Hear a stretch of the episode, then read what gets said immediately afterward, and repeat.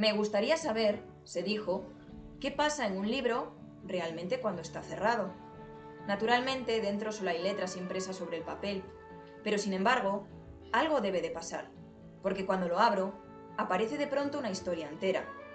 Dentro hay personas que no conozco todavía, y todas las aventuras, hazañas y peleas posibles. Y a veces se producen tormentas en el mar, o se llega a ciudades exóticas. Todo esto está en el libro de algún modo. Para vivirlo, solo hace falta abrirlo y dejarse llevar por la lectura. Buenos días, ciudadanos y ciudadanas del mundo, chiquitos y chiquitas. Hoy comenzaremos con un programa radiofónico muy especial. Queremos que conozcáis libros estupendos con los que disfrutar de un maravilloso ratito. Podéis empezar decidiendo cómo será vuestro momento especial de lectura. Antes de acostaros, al levantaros, tumbaros en el sofá. En una lectura silenciosa o compartida. Viviendo aventuras de piratas, historias de magos y brujas, o quizás de niños y niñas con superpoderes de animales, historias interminables, leyendas chinas, cualquier cosa que decidáis leer os llevará a un mundo de imaginación y fantasía. Hace años la literatura infantil estaba un poco olvidada. Casi ni se hablaba de los grandes cuentos clásicos, Caperucita Roja, Hansel y Gretel, el flotista de Hamelin, pero de repente surgió de nuevo la magia. Nuestros gustos en esto de los libros volvían a ser importantes. Y Hugo, ahora tienen unos dibujos preciosos. Tenemos la suerte que las superlectoras y superlectores de la clase nos han traído un montón de libros recomendados, como por ejemplo el del pez arcoíris, que tiene unas ilustraciones muy bonitas y además nos enseña lo importante que es compartir. Cuánto me ha gustado todo lo que habéis dicho de los libros y las palabras que habéis leído de Bastian, el personaje principal de la historia interminable. Yo os quiero recomendar el libro de la selva. Me encantan cómo hablan de la amistad, de la importancia de protegernos y cuidarse todo en un lugar precioso como es la selva. ¡Qué majos, Baloo! Me encantan las aventuras en la selva. Si no habéis leído Agus y los monstruos, deberíais hacerlo. Qué buenos ratos he pasado leyendo esta colección, llenas de aventuras y seducciones de estos brillantes. Ahora que hablas de situaciones determinantes, me acuerdo de los libros de Manolito Gafotas.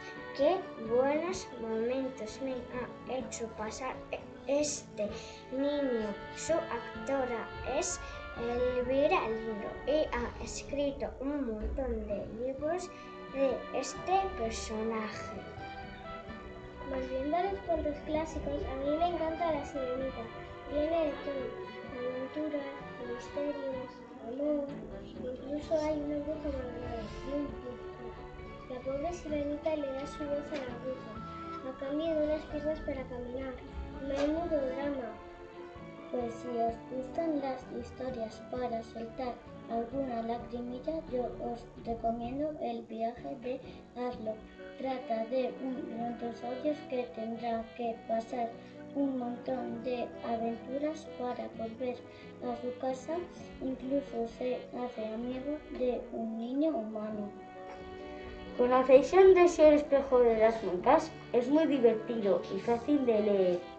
Además, muchas, muchas de las cosas que pasan en el libro me recuerdan a las que pasan en mi casa algunas mañanas.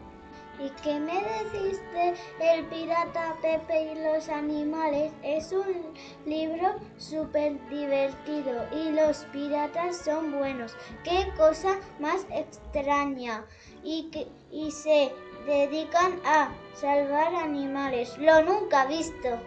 La verdad es que hay millones de libros maravillosos. A mí me han encantado los cuentos de Lucía, mi pediatra. Es muy divertida y nos ayuda a tener buena salud. os lo recomiendo. Vienen en seis capítulos y te los puedes leer poco a poco. A mí me encantan los libros de aventuras. Los buscapistas son geniales. Cada capítulo es un misterio que tienes que resolver y te mantiene intrigado hasta el final. El último que me he leído de ellos es el caso del castillo encantado. ¿Quién no ha pasado nunca tardes enteras delante de un libro? ¿Quién no ha leído nunca a la luz de una linterna porque papá o mamá habrá apagado la luz con el argumento bien intencionado de que tiene que dormir, que mañana hay que levantarse tempranito? ¿Quién no ha llorado abierta o disimuladamente porque una historia maravillosa se acababa y había que decir adiós a personajes con los que se habían vivido tantas aventuras. Quien no conozca todo eso por de la experiencia no podrá comprender probablemente lo que Bastián hizo entonces. Con estas palabras de la historia interminable de Michael Ende, queremos despedirnos. Esperamos que nuestras recomendaciones literarias os hayan servido y que nunca dejéis de interesaros por la lectura. Si estamos acompañados de un buen libro, nunca nos sentiremos solos o solos. La clase de segundo C, esperamos que os haya gustado mucho este programa tan literario y ya sabéis, poned un libro en vuestra vida.